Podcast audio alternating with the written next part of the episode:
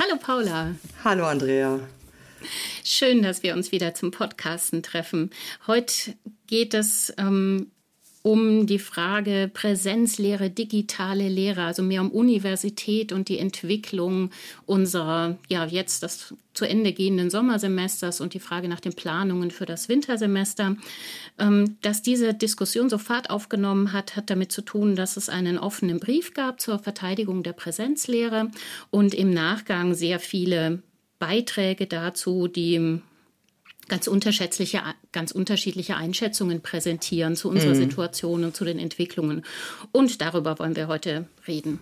Ja, genau, darüber wollen wir heute reden. Nicht zuletzt, weil ja auch die Studis bei uns ja nachfragen, ne, was ist jetzt eigentlich mit dem mhm. Wintersemester und uns alle beschäftigt das ja sehr. Äh, davor kommen noch die immer noch ungelösten Fragen zu Klausuren, Prüfungen im laufenden Semester. Das ist ja alles ein ganz schöner naja, Aufriss, sagen wir mal so, und ganz schön, ganz schön improvisiert. Aber so muss es vielleicht auch sein. Und klar, die Frage steht im Raum, was wird im Wintersemester passieren? Und es stehen erstaunliche Versprechen auch im Raum, wenn man sich so umschaut, von einzelnen Unis, von einzelnen Bundesländern, von einzelnen Kolleginnen und Kollegen vielleicht auch. Also Versprechen wie zum Beispiel, klar, es wird wieder Präsenzlehre geben, vielleicht nicht überall bei allen, aber doch eigentlich schon. Ähm, auf der anderen Seite steht gewissermaßen die Drohung, das Versprechen, je nachdem, auch im Raum auf keinen Fall. Es wird mindestens genauso wie das Sommersemester komplett online. Es wird gar keine Präsenzlehre geben, weil das geht einfach von den Hygienevorschriften her nicht. Ja, und wir werden wahrscheinlich, wie wir so sind, irgendwie uns dazwischen bewegen in der Debatte und mal miteinander ausloten, was spricht für, was spricht gegen bestimmte Formate in der Lehre im Wintersemester und auch darüber sprechen, wie mal wieder, finde ich jedenfalls, auch ähm, blöd einfach die Debatte gerade läuft zum Teil. Also mit blöd meine ich tatsächlich etwas argumentativer gesprochen, wie fundamentalistisch, wie antagonistisch, wie entweder oder, wie auch romantisierend. Also das meine ich mit blöd. Und ja, da kann, können wir sicher auch was zu sagen. Ja, über diese Debattenkultur will ich unbedingt sprechen, die ja. hier ähm, wirklich erstaunliche Züge angenommen hat. Ich weiß gar nicht, wie viele Tweets ich jetzt geschrieben habe, in denen steht, raus aus der Polarisierung. Die Polarisierung bringt niemandem was. Ähm, ja, und ausgerechnet alle... auf Twitter, das ist vielleicht auch ein bisschen paradox, oder? ah, nicht wirklich. Ähm, ja, du ich, findest ja immer nicht. genau. Ja, auch deswegen, weil ich ähm, habe ja vor einiger Zeit so mal gefragt, wie ist es denn jetzt eigentlich mit den Planungen im Wintersemester? Semester. Wen hast Als du gefragt, Begriff, da mal ähm, Auf Twitter habe ich mal einfach okay. die Frage gestellt und da kamen unglaublich viele Antworten. Das mhm. war richtig großartig. Also ähm, alle haben einfach zusammengetragen, was ist jetzt momentan so halboffiziell oder sogar schon offiziell. Und im Kern kreiste das natürlich auch um diesen neuen Begriff Hybridsemester, der mhm. eingeführt worden ist, der sozusagen erst mal so eine denke ich, ein erster Vorschlag war, um zu sagen, wir wollen irgendwie Präsenz, wir wissen aber noch nicht, wie es möglich sein wird und wir überlegen uns Formate. Aber so dieses, was du gesagt hast, das Versprechen auf Präsenz da, also tatsächlich zeigen, ähm, demonstrieren nach außen und gleichzeitig eben im Bewusstsein, naja, das wird eben nochmal irgendwie doch ein weiteres Corona-Semester sein. Aber wie dieses Hybrid stattfinden soll, das hat sich ja noch nicht so richtig geklärt. Dieses Hybrid-Semester, ähm, das ist, glaube ich, jetzt tatsächlich, wenn wir später über konkrete Formen sprechen, über konkrete Formate, das Spannendste, was, glaube ich, alle momentan in ihrer Lehrplanung beschäftigt. Und das ist vielleicht jetzt auch eine gute Entwicklung raus aus Teil, könnte rausführen, auch aus dieser Polarisierung.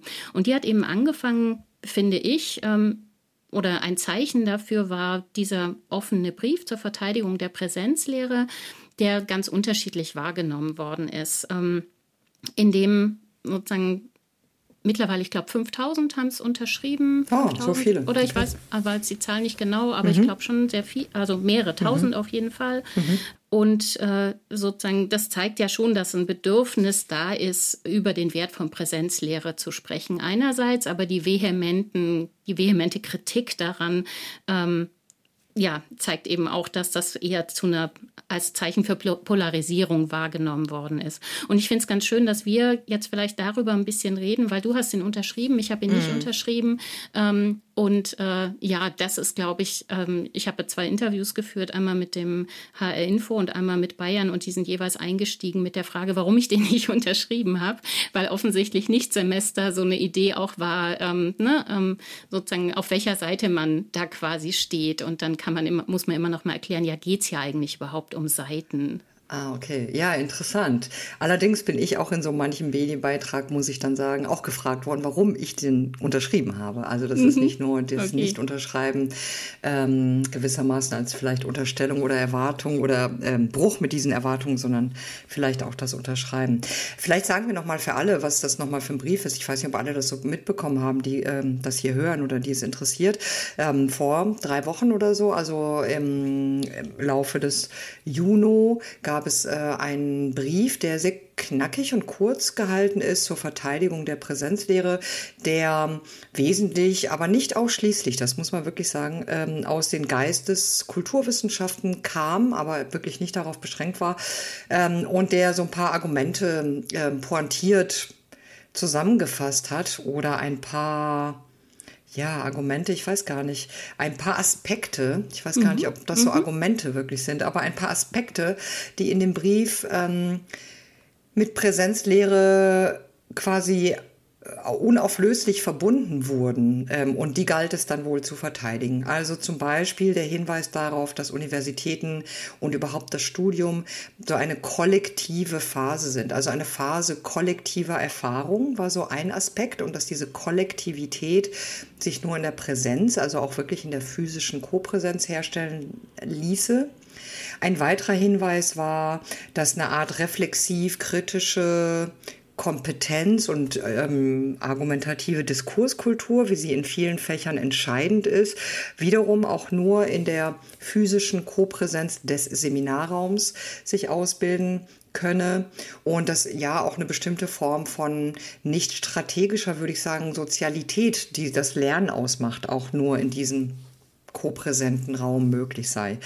Ähm, und ich habe ihn unterschrieben, weil ich nicht vollends überzeugt bin von der Gegenüberstellung, die in dem Brief aufscheint. Also das hat mir eher Bauchschmerzen bereitet, auch im Nachhinein mehr noch als vielleicht im ersten Moment, je mehr ich drüber nachdenke.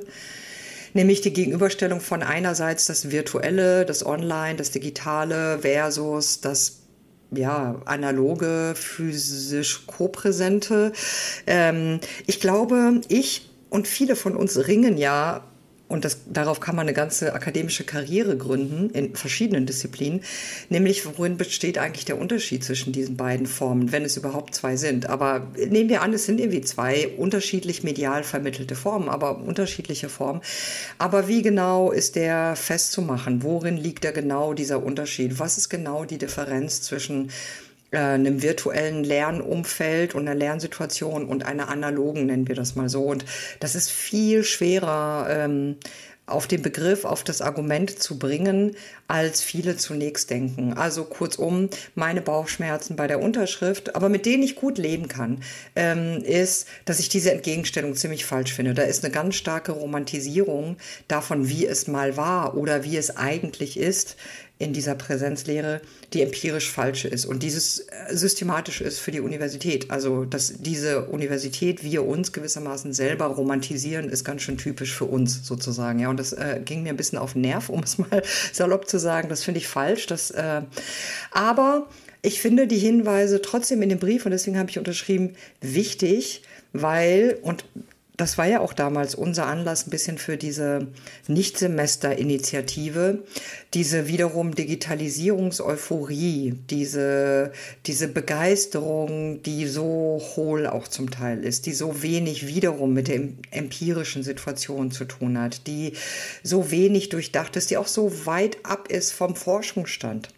Ähm, also diese ganze ja irgendwie technokratische, innovationsrhetorische Begeisterung, die finde ich gleichermaßen schlimm. Und da finde ich es wichtig, tatsächlich darauf hinzuweisen, nein, also tatsächlich, das, was wir an den Universitäten tun, in allen Disziplinen, hat zumindest auch immer eine Dimension, die sich in der Präsenz, in der analogen Form, in, im Miteinander in einem Raum sein, ähm, sich realisieren muss. Und das war mir wichtig darauf hinzuweisen. Ein Wort noch, Wobei ich aber wiederum meinen Bauchschmerzen auch ein bisschen daher bezogen habe, dass es ganz unklar ist in diesem Brief, wer das eigentlich verneint. Also, mhm, genau. das haben ja viele bemängelt. Wogegen richtet ihr euch eigentlich? Keiner hat gesagt, es gibt nie wieder Präsenzlehre oder es soll es nicht geben. Aber ja, das stimmt nicht so ganz. Also da gibt es schon, wie gesagt, so einen Diskurs, so eine Rhetorik, so eine Euphorie, wo ich schon ein bisschen denke, also da wollen schon einige gerne mal mit der Idee spielen, wie wäre es denn, wenn wir gar keine Präsenz mehr machten. Das wäre günstig, das wäre vielleicht einfacher zu organisieren und so weiter. Hm.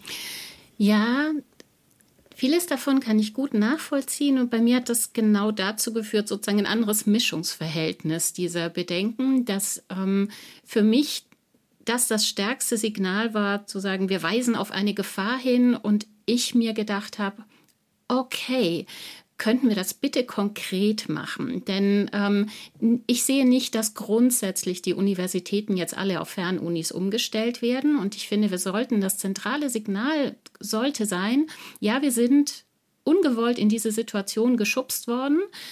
Und da gab es vieles auch an sozialen Dimensionen, die man viel mehr hätte besprechen können. Das war ja auch eben ein Teil von unserer Nicht-Semester-Initiative. Das heißt aber ja nicht, dass wir jetzt nicht ganz konkret gucken können, was könnten wir trotzdem mitnehmen und lernen. Und der Brief war so sehr stark, also ich habe den, als ich den gelesen habe, dachte ich, ja, kann ich ganz vieles von den sozialen Dimensionen kann ich nachvollziehen. Ich finde es wichtig, darüber nachzudenken, was eigentlich der Wert von Präsenzlehre ist und wie wir sozusagen, was wir schätzen und was vielleicht tatsächlich digital besser unterstützt werden könnte. Und so rum hätte ich das gerne aufgezogen gehabt und ich fand es einfach wahnsinnig ähm, sozusagen, na, also ich, ich finde, man konnte ähm, vom Duktus des Textes, der sich so, wir werden angegriffen, ähm, dass klar ist, dass die Reaktionen sind, wie ihr könnt online in digitaler Lehre könnt ihr nicht mit Studis quatschen. Was ist denn hier los? Können die Germanisten, und das sind ja auch sehr viele Germanisten am Anfang gewesen, die sehr präsent damit eben aufgetreten sind, eben auch ähm, Seiten der Initiatoren, aber auch von Seiten der Unterschriften. Ähm, sozusagen, oh, wie stellt sich denn meine Germanistik hier mal wieder dar? Ähm, weil ne, das Etikett sozusagen Verweigerungshaltung war mir so klar, dass das so draufgeklebt wird. Und das finde ich total schade, aber ich finde, dass der Brief es auch provoziert hat. Und deswegen wollte ich das nicht, ähm, sondern ich finde, wir müssen wirklich gucken, können wir was mitnehmen? Und da gibt es ja auch jetzt gerade Initiativen, die das versuchen und auch zu sagen, lass uns nicht verkämpfen zwischen, zwischen Präsenz versus Digitalisierung, weil dahinter gehen nämlich wieder die sozialen Probleme verloren. Also über was wird denn eigentlich, wir haben jetzt so, ich weiß nicht, wie viele Beiträge es sind, aber es sind, glaube ich, über zehn Stellungnahmen in den letzten, immer wieder Artikel, ähm, die erscheinen zu diesem Problem der Präsenz versus digitaler Lehre. Und wer spricht jetzt eigentlich wirklich über die sozialen Probleme, die wir im Winter weiter haben werden mit dem nächsten Corona-Semester? Mir geht ähm, sozusagen, mir war klar, da stellt auch wieder jemand, oder für mich war das so, jemand stellt wieder seinen Habitus in den Vordergrund. Bei Nichtsemester war es, ey, wir machen das schon, Ärmel aufkrempeln, ne? seid mal nicht faul und ähm, so die, mit, diesem, mit dieser Macherhaltung irgendwie ranzugehen, wo ich gesagt habe, höre, stopp, hier gibt es aber doch einiges zu diskutieren. Und jetzt auch wieder, ich hätte gerne meinen Hörsaal zurück. Ich brauche die Präsenz, um zu unterrichten. Für mich war das eine Fortsetzung sozusagen von der anderen Seite, aber auch wieder so eine Habitus Habitus ähm, getriebenen Diskussion. Ja, verstehe ich gut.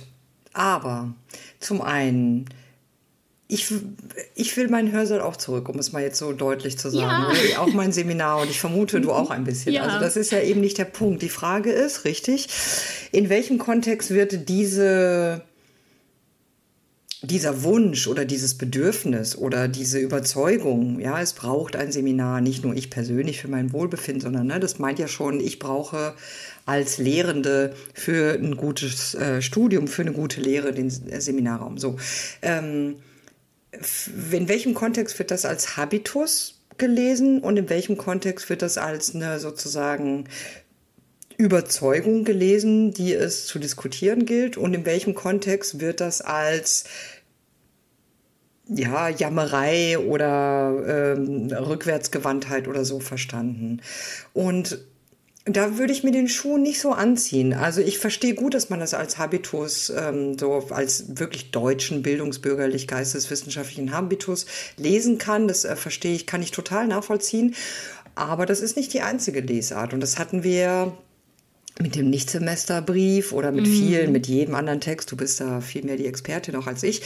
Klar, also eine falsche Lesart ähm, zu vermeiden, hieße gar keinen Text mehr zu schreiben, mhm. letztlich. Oder eine, eine missverständliche oder, oder eben eine andere, eine ungünstige. Und ich finde, why not? Dann diskutieren wir doch auch über diese Habitusgeschichten. Die Frage mhm. ist dann mhm. nur, können wir darüber diskutieren oder führt das zu diesen sozusagen wechselseitigen ähm, Distinktionsgewinnen und Wahrnehmung, wo man sich gegenseitig verachtet sozusagen mhm. und gegenseitig auch klar in Lager einordnet. Und das ist keine Debatte, sondern dann wirft man sich sozusagen das Erwartbare äh, um die Ohren und damit hat es sich dann. Und dann hat das Feuilleton ein paar Wochen, ein paar Texte gehabt mhm. und gut ist. Also so, das, mhm. das wäre dann sehr schade. Aber warum nicht auch über Wirklich, also Habitus in der Lehre diskutieren, da kann mhm. die Soziologie eine Menge zu sagen. Seit mhm. Jahrzehnten gibt es da ja wunderbare Studien, wie wir wissen, wie prägend, wie wichtig, wie konstitutiv, wie exkludierend ähm, und wie zentral für die Reproduktion dieses Feldes, um mal mit Bourdieu zu sprechen, ein bestimmter Habitus ist. Das gehört ja dazu. Mhm. Also könnten wir auch darüber diskutieren. Why not? Ähm, aber trotzdem würde ich darauf insistieren, dass dieser Brief in dieser Haltung nicht nur, sondern auch mehr ist als eine Habitusfrage. Und vielleicht sollten wir uns auch dabei gar nicht immer so aufhalten, ähm, sondern tatsächlich eben die Diskussion vorantreiben, ähm, ja, was ist das, was wirklich an der Präsenz so unverzichtbar ist? Ähm, was, was ist das in jedem Fach? in verschiedenen mhm. Phasen des Studiums, an verschiedenen Standorten, für verschiedene Publika. Ähm, und wie lässt sich das sozusagen im Wintersemester oder zukünftig, wer weiß, wie lange wir mit dieser Situation mhm. sind, ähm, wie lässt sich dahingehend die Universität verbessern und auch das, wie es war, nochmal reflektieren und verbessern. Denn das ist ja das, was mich so an dieser Diskussion und auch ein bisschen an dem Brief, wie gesagt, stört.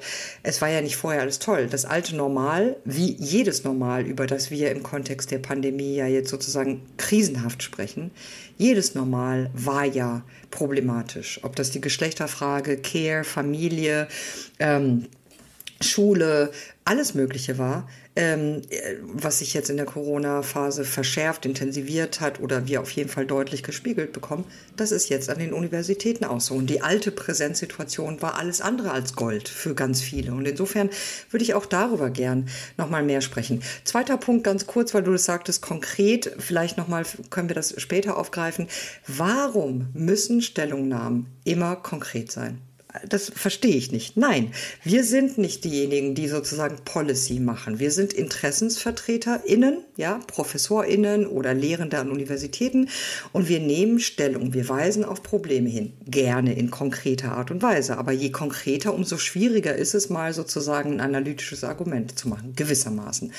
Also da verwahre ich mich auch ein bisschen dagegen. Mhm. Ja, ähm, da würde ich dir recht geben. Trotzdem ist, glaube ich, die zentrale Frage, an wen richtet sich etwas, wer warnt wen wovor. Und welche, sozusagen, welche Impulse will ich in die Diskussion geben? Und das ist das, was mich an diesem Brief so gestört hat. Ich hätte wirklich gerne viele Impulse, gerade mit Blick auf die Frage, was kann besser werden an der Lehre? Was sind Grundprobleme des Wissenschaftsbetriebes, die momentan sichtbarer werden in der Krise? Und können wir darüber reden? Und da sind viele soziale Dimensionen auch berührt. Und dann kann in diesem Kontext auch die, der Wert von Präsenzlehre, wie läuft wie, wie läuft es eigentlich? In welchen Studiengängen laufen welche Formate gut? Wo ist tatsächlich schon, so wie der Brief das sagt, mehr Digitalisierung da und welche Wirkungen hat das? Ähm, das muss sozusagen nicht mit konkreten Forderungen ähm, oder mit, mit, ganz konkret sein, aber das wäre ein anderer Impuls in der Debatte gewesen, als zu sagen, ähm, äh, bitte, wir sind gefährdet und wir wollen die Präsenzlehre wieder haben. Zumal für mich, und das war eigentlich der ausschlaggebende Punkt, drin stand, selbstverantwortete Rückkehr in die Präsenz. Und da habe ich, das war aber für mich ein rotes Tuch, weil es gibt keine selbstverantwortete Rückkehr in die Präsenz. Es gibt immer nur ein soziales Rückkehren, gegenseitige Rücksichtnahme für die Präsenz. Und das war für mich der Punkt, wo ich gedacht habe, okay, ich will wirklich eine andere Diskussion. Aber genauso wie du sagst, ähm, ja, wir sollten unbedingt darüber reden, was läuft eigentlich im Normal oder dem, was wir normal haben, gut und da auch ein Stück dann zurücktreten. Und das fände ich auch wichtig für die Debatte, wie die, wie die digitale Lehre jetzt momentan läuft als allgemein, wie läuft digitale Lehre zu sehen. Also der Impuls, den ich gerne gehabt hätte, wäre zu sagen, wir sind ungeplant da reingestürzt, wir machen, haben alles Mögliche ganz schnell umgestellt. Wie müsste eigentlich eine kluge Digitalisierungsstrategie ausschauen? Wie müssen wir über Präsenz und digitale Lehre sprechen, damit unsere Universitäten auch das Normal besser machen können, vielleicht in Verbindung in stärkerer Verbindung von Präsenz oder unterstützt durch digitale Angebote. So. Ähm, Während wir momentan irgendwie die einen reden darüber, tun so, als wenn das, was momentan digital läuft, digitale Lehre schlechthin wäre und sind damit irgendwie unzufrieden, was ich sehr gut nachvollziehen kann. Ähm, und andere sagen, ja, wir brauchen halt eine richtige digitale Lehre, aber dann bitte ähm, hardcore voll, ne? Also so, ähm, und da wird dann die Präsenz irgendwie schlecht gemacht. Und da würde ich auch gegen warnen. Aber das mischt sich für mich so unglaublich und ich hätte halt gerne die Frage, wann machen Universitäten eigentlich eine Digitalisierungsstrategie, die Digitalisierung als kluge Unterstützung von Präsenz wahrnimmt, als etwas, was Universität inklusiver machen kann für alle Beteiligten, Studierenden wie Lehrenden und dann eben auch mit Blick auf soziale Dimensionen, was ja auch heißen kann, wenn ich besser digital aufgestellt bin und Kinderbetreuung mal wegfällt, kann ich das möglicherweise von zu Hause auch mal machen? Ist das eine Möglichkeit, weil ich weiß, dass meine Studierenden alle entsprechend ausgestattet sind und so weiter? Also ich glaube, es gibt ganz viele sozusagen Formen, in denen Digitalisierung auf Dauer als Ausnahmefall, als was, was ich geredet wird. Und ich würd, würde mir wünschen, dass die Diskussion in die Richtung geht. Und ich sehe aber immer nur eine Rede über Infrastruktur. Das hm. nervt mich auch ziemlich. Ja, Verstehe ich. Andererseits, ich weiß immer nicht, das hört sich super an, aber wie wäre so eine Diskussion? Anders gesagt, ich glaube, dass da auch viel Frust bei zahlreichen Initiativen, bei vielen ExpertInnen, bei auch zum Teil der Wissenschafts- und Forschungs-, Universitätspolitik ist, weil solche Initiativen schon länger im deutschen Raum irgendwie auf Granit stoßen, weil es so einen Habitus gibt, wie er sich in diesem Brief vielleicht realisiert, weil, wie wir wissen, Universitäten in Deutschland wahrscheinlich mit die strukturkonservativsten Einrichtungen sind, die es überhaupt gibt ähm, und so weiter. Aber es bleibt irgendwie dabei. Ich habe den Eindruck, dass was du jetzt so forderst, zu Recht und was, was du gut formulierst, was jetzt eigentlich anstünde, dass es das schon seit Jahren als Versuche gibt und die Universitäten und wir, vielleicht nicht wir beide im Einzelfall, aber ich für meinen Teil, naja, also sind nicht gerade begeistert davon. Wir haben als äh, Profs, als Universitäten, als Fachbereiche, als Lehrende, als Institute, als Fakultäten bisherige Digitalisierungsangebote, Unterstützung jedenfalls nicht so systematisch aufgegriffen wie und nicht so darauf reagiert, wie es möglich gewesen wäre. Also ich lehre ja ein bisschen online, ohne zu lügen, wirklich, seit Mitte der 90er. Also wir haben ein, dieses WINGS damals, ein äh, Virtual International Gender Studies, ein komplettes Gender Studies Curriculum äh, mit einer Million Euro gefördert, damals vom äh, BMBF, online entwickelt. Das war also wirklich vor den Nullerjahren oder das war so im Übergang, ne, frühe Nullerjahre. Als ich nach Hannover gegangen bin, 2001 genau, hatten wir das fast schon abgeschlossen. Also ne, ich bin jetzt wirklich kein Neuling in der Hinsicht ähm, bin aber sicher auch keine totale Expertin. Und würde doch aus der Erfahrung sagen, ja, die Universitäten zicken aber ganz schön seit Jahren und wir auch, äh, das einzulösen, was du sagst. Also so einfach ist es nicht, zu sagen, wir sollten jetzt endlich mal. Aber ist nicht gerade jetzt der Zeitpunkt zu sagen, okay, also alte Debatten nochmal neu aufzuziehen? Also ich sehe das mit dem Wissenschaftszeitvertragsgesetz, das kann irgendwie, und das kommt gerade auch wieder in die Diskussion neu und ist nicht jetzt, also diese dieser Topos von die Krise als Chance. Ja, wir haben Diskussionen, die sind wirklich ewig alt und jeder fängt irgendwie im Geiste an zu gähnen, wenn man darauf zu sprechen kommt. Aber gleichzeitig nerven diese Probleme alle weiterhin. Es sind ganz konkrete, es sind wichtige Probleme und ja, dann versuchen wir doch irgendwie das jetzt nochmal anzupacken. Ich sehe schon den Willen oder ich sehe das, das Frustrationspotenzial. Äh, Gerade zum Beispiel bei dem, was wissenschaftlicher Nachwuchs genannt wird, ja, also mal befristet Beschäftigten, ähm, ist extrem hoch. Und äh, das warum nicht jetzt versuchen, einen neuen Impuls zu setzen und zu sagen, diese Sachen müssen neu auf den Prüfstand und, so wie du es ja auch schon gesagt hast, ähm, wir haben jetzt konkret nicht nur das nächste Wintersemester, schätzungsweise auch das Sommersemester vor uns. Ähm, wann wollen wir eigentlich anfangen, diese Grundprobleme zu besprechen und ganz konkret zu fragen, wie wollen wir eigentlich diese Uni gestalten, wenn wir nicht wissen, wie lange uns das eigentlich beschäftigen wird? Wir ziehen so von Semester zu Semester. Ja, und ich und, glaube, oh. ja, verstehe ich. Aber ich glaube, das, was dich da jetzt gerade zu Recht äh, sozusagen nervt oder ne, was besser sein könnte, das nennen wir einfach mal Soziales. Also Organisationen, auch gerade wie die Universität und unsere Praktiken da drin, weißt du, das ist so ein Muddling Through. So ist das ja im mhm. Normalfall. Ich glaube, die Vorstellung, so Leute, jetzt machen wir mal eine systematische, gründliche, sortierte, nuancierte, super Diskussion, weil Klar, rational betrachtet werden wir uns auf das Leben mit der Pandemie äh, und mit Corona einstellen. Das ist ja das Sinnvollste, was wir tun können. Nicht fantasieren, dass es irgendwann mal so vorbei ist oder so, sondern wie können wir uns darauf einstellen? Alles rational. Aber so läuft das ja in echt nicht. Anders gesagt, wir werden, wir werden dahin kommen, irgendwie mit Betonung auf irgendwie, äh, zu digitalisieren in der Lehre. Wir werden dahin kommen, irgendwie äh, das als das neue Normal zu gestalten, weil es so ein By-Doing sein wird, begleitet, flankiert von vielen politischen Regulierungen, Diskussionen sicherlich.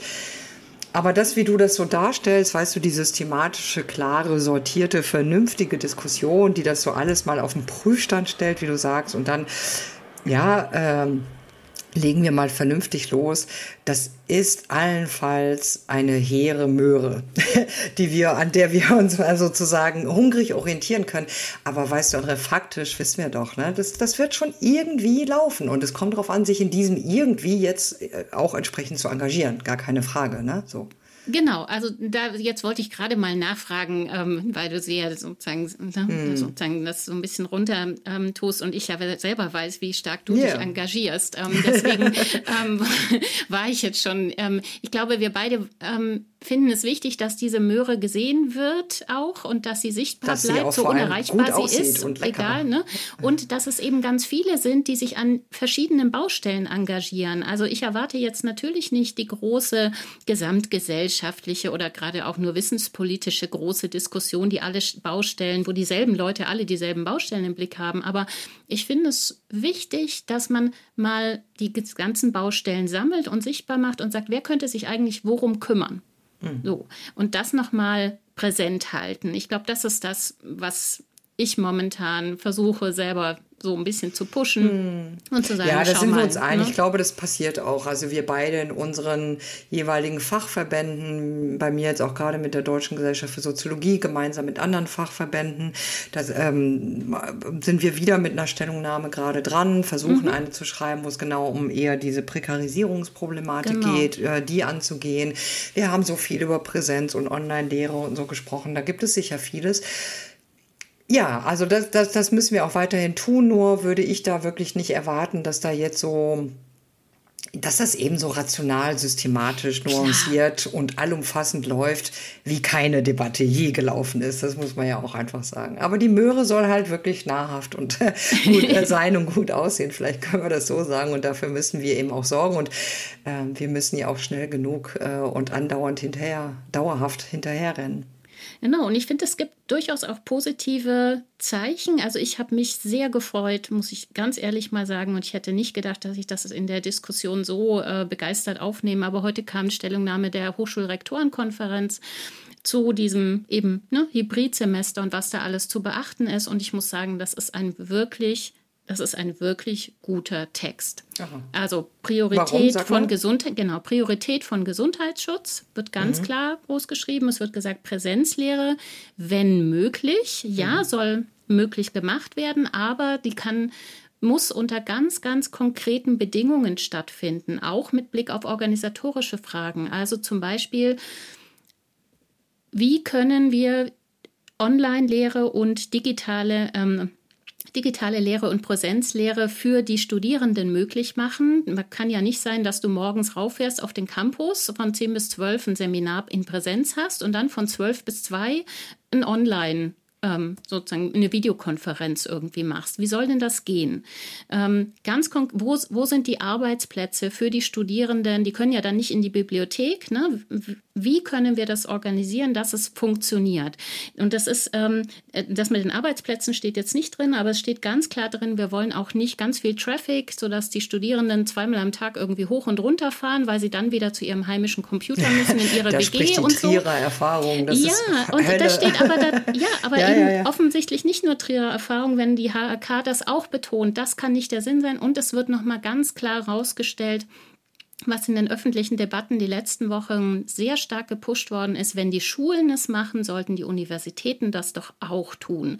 Und das war auch Teil des offenen Briefes, was mich auch so gestört mhm. hat, weil wir einfach ein anderes Infektionsgeschehen, Risiko mhm. an den Universitäten haben, mhm. durch die Größe des Betriebes, aber auch durch die extreme Durchmischung, weil wir eben überhaupt keine Klassenverbände haben, sondern ne, jeder, also das sozusagen nicht so geregelt werden kann, wie du es an der Schule regeln kannst. Jetzt mal unabhängig davon, ob es dann dann gut läuft dort oder nicht, jenseits dieser Frage, ist das ähm, sozusagen Infektionsrisiko eben ein anderes.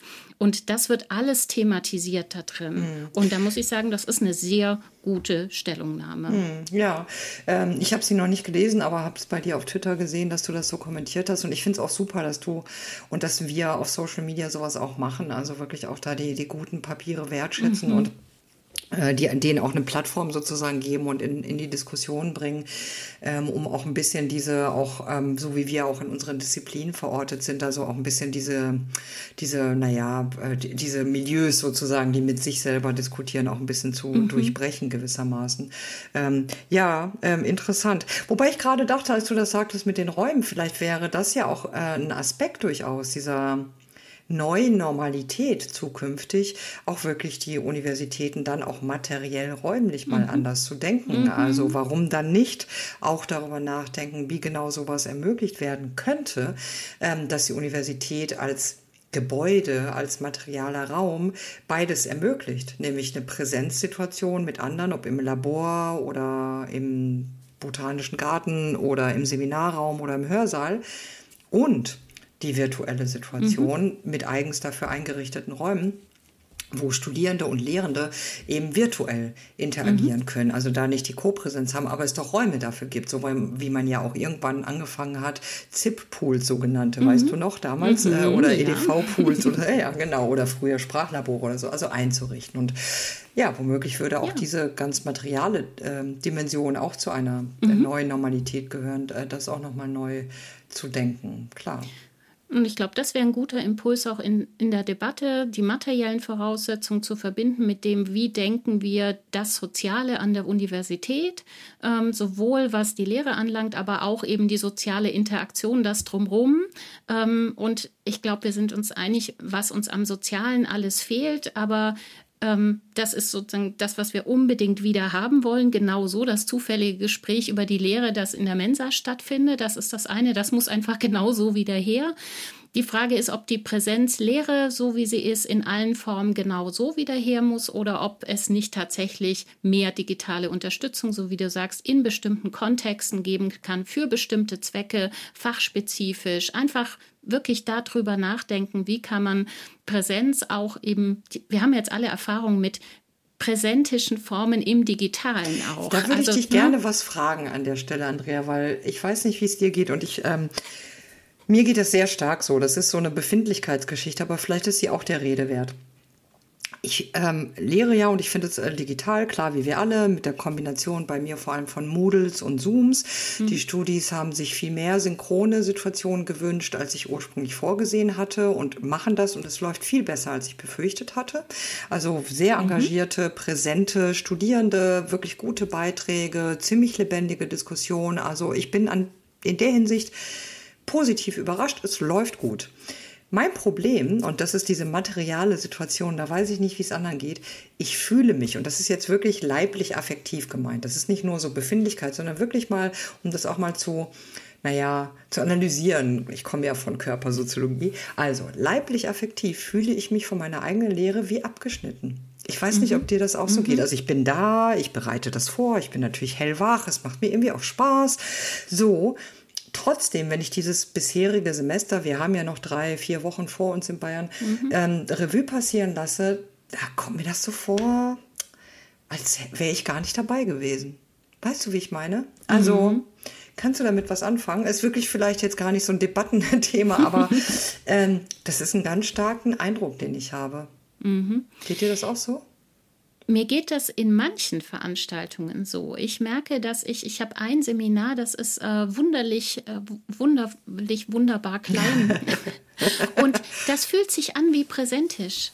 Ganz klar, wir sind, also weil ich sehe alle gleichzeitig auf dem Monitor ja. und alle haben ihre Kamera an und mhm. ähm, haben ihre Teetasse dabei oder was mhm. auch immer. Und es ist, äh, da machen wir meistens sogar eine volle Sitzung irgendwie, weil sich dann auch Gespräche noch ergeben, einfach so, wie geht's und was läuft gut und ne, so drumrum. Mhm.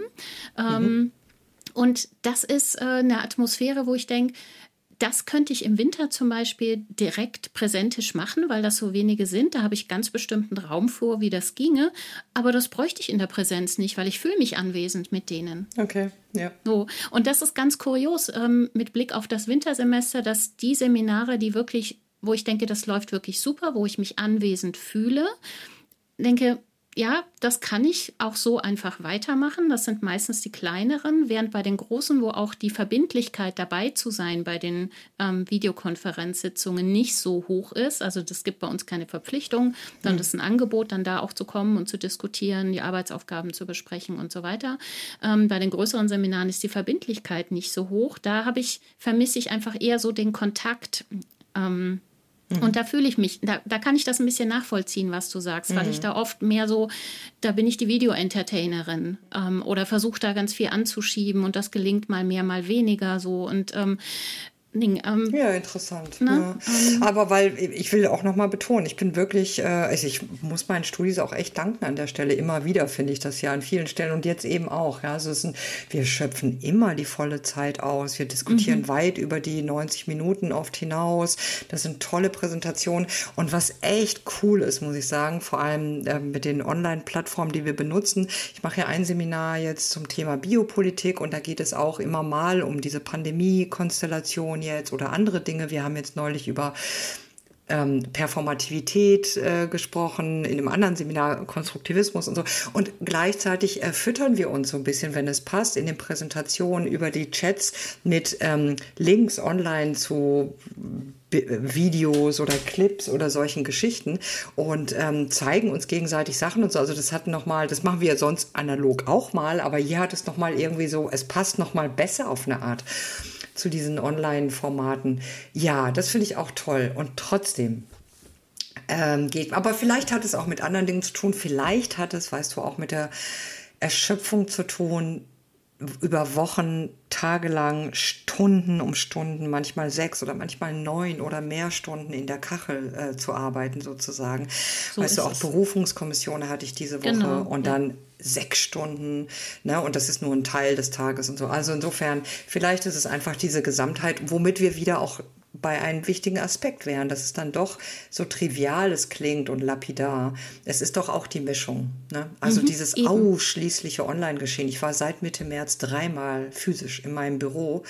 Ähm, dass äh, diese Ausschließlichkeit, die ist echt ein Problem. Also ich finde auch wirklich für, für Mental Health gewissermaßen. Ne?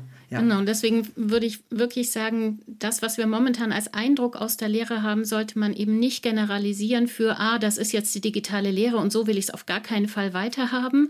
Und es muss irgendwie eine Mischung geben zwischen ein bisschen dazulernen, mit welchen Formaten fühlt man sich wohl, für wen funktioniert was gut, so wie du es auch gesagt hast, ein bisschen anpassen, ein bisschen ne, nochmal mit was spielen. Bei mir war zum Beispiel klar, dass ich mir jetzt für den Winter vornehme, ähm, dass ich von vornherein mehr darauf achte, dass die Unterschiede, also auch mit Technik lernen selber zum Moment der digitalen Lehre wird. Also meine waren ganz, ähm, wir haben sehr gerne und super gute Lektüreprotokolle abgeliefert und Essays zu Fragen und so, mhm. waren aber ganz vorsichtig mit Podcasts zum Beispiel. Ah, da kriege ich, ja, da kriege ich jetzt demnächst noch. Mhm. Also es ja, habe ich nämlich auch bei mir, Podcast aber oder so, Clips. Warum seid ihr da so, warum seid ihr da so vorsichtig? Ich dachte, da würden die sofort auf alternative Arbeitsformen sofort mhm. anspringen. Nee, war nicht. Und da dachte ich, nee, okay, das werde ich, wenn wir im Winter wieder ein bisschen mehr digital machen, das will ich auf jeden Fall pushen. Und ja, ich glaube, da da ähm, will ich mir noch so ein paar Dinge überlegen, wie mm. man mhm. das Digitale sozusagen selber nicht nur zu, als Krücke nimmt, sondern das Lernen im Digitalen selber vielleicht mehr zum Thema macht. Ich glaube, das wäre auch was dann, um sich ähm, um das nicht immer nur so als Hilfsmittel zu sehen. Ja, da stimme Aber, ich dir total zu. Ich habe das genauso auch jetzt eingesetzt. Ähm, die sollen statt der handelsüblichen schriftlichen Arbeit auch entweder einen Podcast oder einen Clip äh, machen und also ne, irgendwie ein YouTube oder sowas, ein Vlog und ähm, kann noch nicht sagen, wie die das machen und wie die mhm. das finden, habe aber jetzt äh, so bei der Betreuung in der Vorbereitung die anderen, die nehmen das sehr gerne auf und machen das. Ich hoffe, dass es auch irgendwie gut wird im Sinne von auch die, die, die ähm, Möglichkeiten des Mediums irgendwie oder der Medien ausschöpfen. Aber ich würde dir völlig recht geben, dass es ganz wichtig ist, auch für mich auch als Lernerfahrung, also diese Medialität selber zum Thema auch zu machen, als Sozialität in unserem Fall, ne, in der soziologischen Lehre. Ähm, also die Sozialität in die dieser Medialität, die mhm. wir ansonsten auch eher wenig thematisieren. Das ist ja auch nochmal so ein Lerneffekt, also sozusagen über dieses ja, Fixiertsein auf das Digitale hinaus, wo die Soziologie sich ja bislang auch eher schwer getan hat damit, aber jetzt inzwischen doch auch gute Sachen liefert, überhaupt die Materialität und die Medialität auch anderer Situationen, ja, das Seminargeschehen mit Stühlen und Tischen und wie viel Raum oder nicht. Also seit Foucault wissen wir, ne, panoptische Anordnung oder ne, whatever. Also diese ganzen Geschichten, ähm, das ist ja in dem, was sich jetzt so Praktiken und Praxistheorie nennt, äh, kommt das ja. Aber da haben wir auch zu wenig nachgedacht ähm, mhm. in der Soziologie vielleicht bislang. Und das ließe sich da jetzt auch noch darüber hinaus lernen, sicherlich, ja. Viel zu lernen. Ja, ist das unser Fazit? Das ist ein wunderbares das Fazit. Das ist sehr wohl, wohlfeil, aber klar, sehr richtig. Eben. So ist es auch. Ja. Und viel gelernt schon auch, ja, müssen wir vielleicht auch. auch. mal sagen, oder? Ja, hm. definitiv. Und ich glaube, das ist auch was, ähm, aus der, diese Lernkurve mitzunehmen und die Erschöpfung, die du thematisiert hast, die ich auch mhm. definitiv spüre. Bei uns dauert es auch noch ein bisschen, bis Semesterende ist, zu sagen, okay, das liegt eben genau an der Situation, in der wir gerade stecken, eben auch in der Pandemie und das eben nicht zu vergessen, dass das mhm. die Rahmung von allem ist ähm, und diese Unsicherheit und ähm, deswegen zu sagen, okay, jetzt ganz möglichst konkret planen und sich gute Sachen vornehmen. Mhm. In diesem Sinne, Andrea, das war wieder interessant und schön. Ich habe auch jetzt wieder was gelernt, wie üblich. Und äh, wir ich sehen uns dir. dann, danke dir auch, und wir sehen uns dann zum nächsten Podcast wieder in einigen Wochen. Wunderbar. Mach's Bis gut, bald. Paula. Du Bis auch. bald. Tschüss. Tschüss.